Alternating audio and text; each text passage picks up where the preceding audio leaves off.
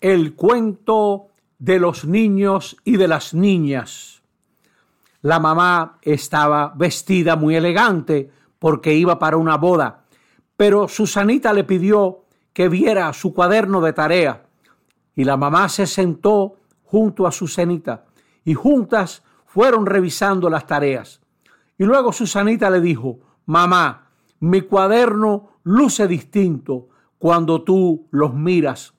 Y mira, mamá, qué bien te ves. Tú estás muy linda, pero te aseguro que tú estarás más linda cuando papá te diga algo.